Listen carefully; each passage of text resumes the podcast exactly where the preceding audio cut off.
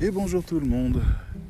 On est samedi, il fait beau, il fait froid, pas de chance, mais c'est un bon début, on va dire, pour un mois de mars. Et euh, j'avais envie de vous parler aujourd'hui d'un sujet qui m'a traversé pendant que je marchais, euh, pendant qu'on faisait la balade, euh, qui est la question de... J'écoutais une émission de, l'émission de Stéphane Bern que j'aime beaucoup, qui s'appelle Historiquement Vôtre, euh, qui est très divertissante et très drôle. Et euh, il venait d'inviter euh, le, styliste de la maison Balmain. Et ce garçon vient d'Afrique, a, toute une histoire, mais en même temps a une certaine lignée voilà, bourgeoisie, on va dire, dans, dans son éducation. Ce qui m'a amené à me poser la question est pourquoi en fait les, les métiers les plus culturellement élevés, les, grands pianistes ou les grands peintres peut-être, mais encore je pense à Basquiat, donc ça, contredit un peu, euh, les, les grands auteurs peut-être, je sais pas, euh, tous ces gens qui travaillent euh, dans le milieu culturel un peu haut, un peu bourgeois, pourquoi en fait il n'y a que des bourgeois qui composent ces, ces rangs? Je me suis demandé en fait, est-ce qu'il y avait une discrimination? Et en fait, j'ai une autre explication. Alors la première explication, la première partie de l'explication se trouve euh, chez quelqu'un que vous devez écouter au moins une fois, qui s'appelle Franck Lepage et qui fait des vidéos sur internet euh, et, et, qui a notamment deux vidéos. Alors c'est des conférences gesticulées, c'est comme ça qu'il appelle ça. Ça dure une heure, une heure et demie, deux heures en fonction des versions. Ça s'appelle l'inculture. Et, euh, et c'est des raisonnements qui sont extrêmement pertinents en termes d'histoire et de mécanique sociale. Mais au-delà de ça, je me suis rendu compte que ben, combien de personnes euh, connaissaient la maison Balmain? Euh, Combien de personnes se souciaient de la maison Balmain? Combien de personnes euh, ont apprécié le style des années 40 de la maison Balmain et, vu, euh, et, se sont retrouvés fascinés par rapport à l'impact qu'il a sur euh, les coutures actuelles. ce raisonnement-là, en fait, on peut l'appliquer partout. quand est-ce que vous êtes tombé amoureux de Tchaïkovski? Quand est-ce que vous avez adoré la version du Lac des Cygnes, ceci, cela? Combien de versions du canon de Pachelbel connaissez-vous? Connaissez-vous les détails de la vie de, Bernstein?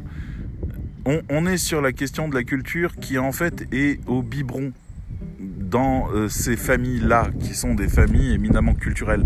C'est-à-dire que pour eux, ce monde existe, est tangible et en plus est important. Chose qui est quand même... Euh, voilà, je suis pas sûr que euh, le destin de l'orchestre philharmonique de Berne intéresse beaucoup les jeunes des banlieues. Je dis ça pour au maximum. Intérêt euh, pour certains d'entre eux pour euh, ces univers-là. Il n'y a pas de problème. Euh, mais c'est pour vous dire en fait que dans ce que disait Franck Lepage, il expliquait qu'il y avait une différence fondamentale dans la manière d'éduquer les enfants en bas âge en fonction du niveau de culture des parents et que déjà la première injustice se trouve là. Je vous recommande vraiment Franck Lepage, c'est très très inspirant. Il disait par exemple, quand vous avez une personne qui n'a pas une très grande culture ou un très grand niveau d'études et qui a un enfant et qui se balade dans un parc, quand elle voit un chien, eh ben elle dit oh regarde un woubou un ouou, t'as vu Un ouou. Ah là là. Oh, t'as vu, c'est un chien. T'as vu, regarde le chien. Viens, on appelle le chien. Ok, pas de problème. Je veux dire, c'est la vie, c'est comme ça.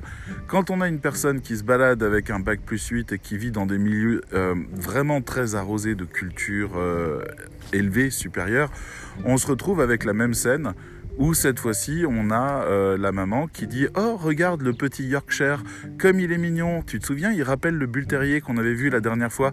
Comment est-ce qu'il s'appelait encore le bull terrier oui et le petit chien anglais qu'on aime bien c'est Snoopy. Très bien. Et comment s'appelle encore le petit chien du président américain?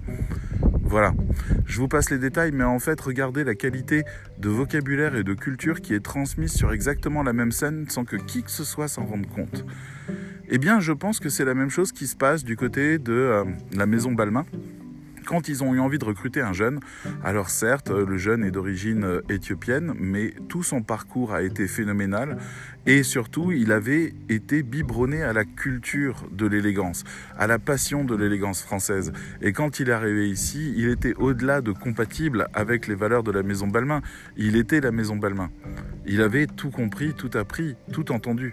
Donc si vous voulez nourrir une passion qui soit élevée, il faut nécessairement avoir été euh, biberonné ou sensibilisé en tout cas à cette culture-là pour en comprendre les subtilités et les arts. Il faut avoir vu vos parents aimer cette culture. Il faut avoir passé des soirées entières avec le gramophone qui jouait euh, les morceaux euh, du Deutsche Grammophon sur un concert de Vienne, etc. Il faut se donner rendez-vous devant la télévision pour le bal de Vienne le 1er janvier.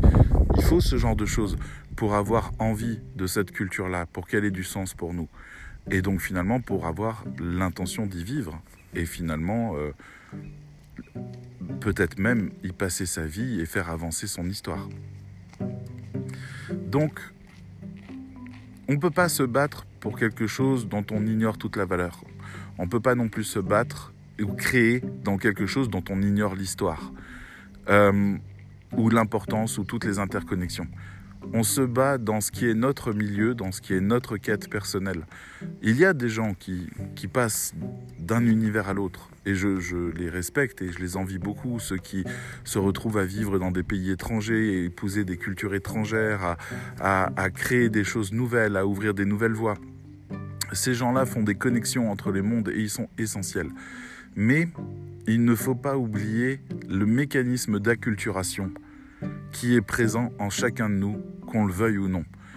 C'est-à-dire que même, je, finirai peut-être sur cette idée-là parce que c'est une idée que je défends avec énormément de force depuis longtemps. J'ai fait des études de psychologie, j'ai étudié euh, et je me suis passionné pour cette question. L'intelligence, ce qu'on appelle l'intelligence, n'est qu'un moteur. Et il va utiliser l'acculturation pour développer ses potentialités. Alors peut-être que vous n'êtes pas quelqu'un qui pouvait citer tous les grands euh, violoncellistes euh, de l'Orchestre Philharmonique de Paris euh, depuis les 40 dernières années. Mais quand vous êtes face à un moteur dans votre garage, vous faites des miracles, vous trouvez des solutions, vous créez des nouvelles pièces, vous, vous créez quelque chose, vous comprenez les choses, vous articulez les choses d'une manière inégale à toute autre. Et eh bien laissez-moi vous dire que vous êtes aussi intelligent, sinon plus intelligent que la plupart des gens. L'intelligence, n'est pas réservé à une classe sociale. L'intelligence est un moteur. Donnez-lui quelque chose à faire et il le fera. Et ça ne voudra pas dire que vous aurez de la, de la philosophie ou de la culture ou du recul. Ça n'a rien à voir avec l'intelligence. L'intelligence, c'est qu'est-ce qu'on en fait. Donc, ne remettez jamais en question votre intelligence. Remettez à question votre ouverture d'esprit, votre ouverture à la culture. Éventuellement, si vous voulez changer ou voir les choses autrement, vous apaiser, comprendre mieux, vous pouvez. Mais touchez pas à votre intelligence. Elle n'a rien à voir avec tout ça. Allez, je vous dis à bientôt. Merci de m'avoir écouté. Je vous souhaite un bon week-end. Bye bye.